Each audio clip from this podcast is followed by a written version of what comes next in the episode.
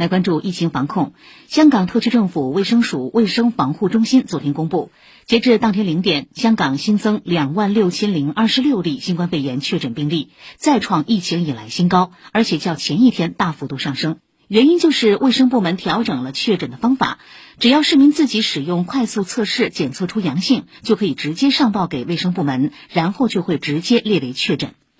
另据香港医管局介绍，过去二十四小时再有八十三名确诊患者离世，其中七十七人年龄在六十五岁以上。目前，内地派出的两批专家正同香港特区医疗机构一起全力投入病患救治工作。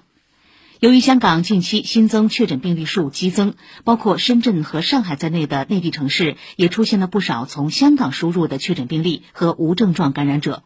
比如，上海二十六号全天新增的四十三例境外输入确诊病例中，有三十五例从香港出发；深圳前天新增的六例境外输入确诊病例全都来自香港。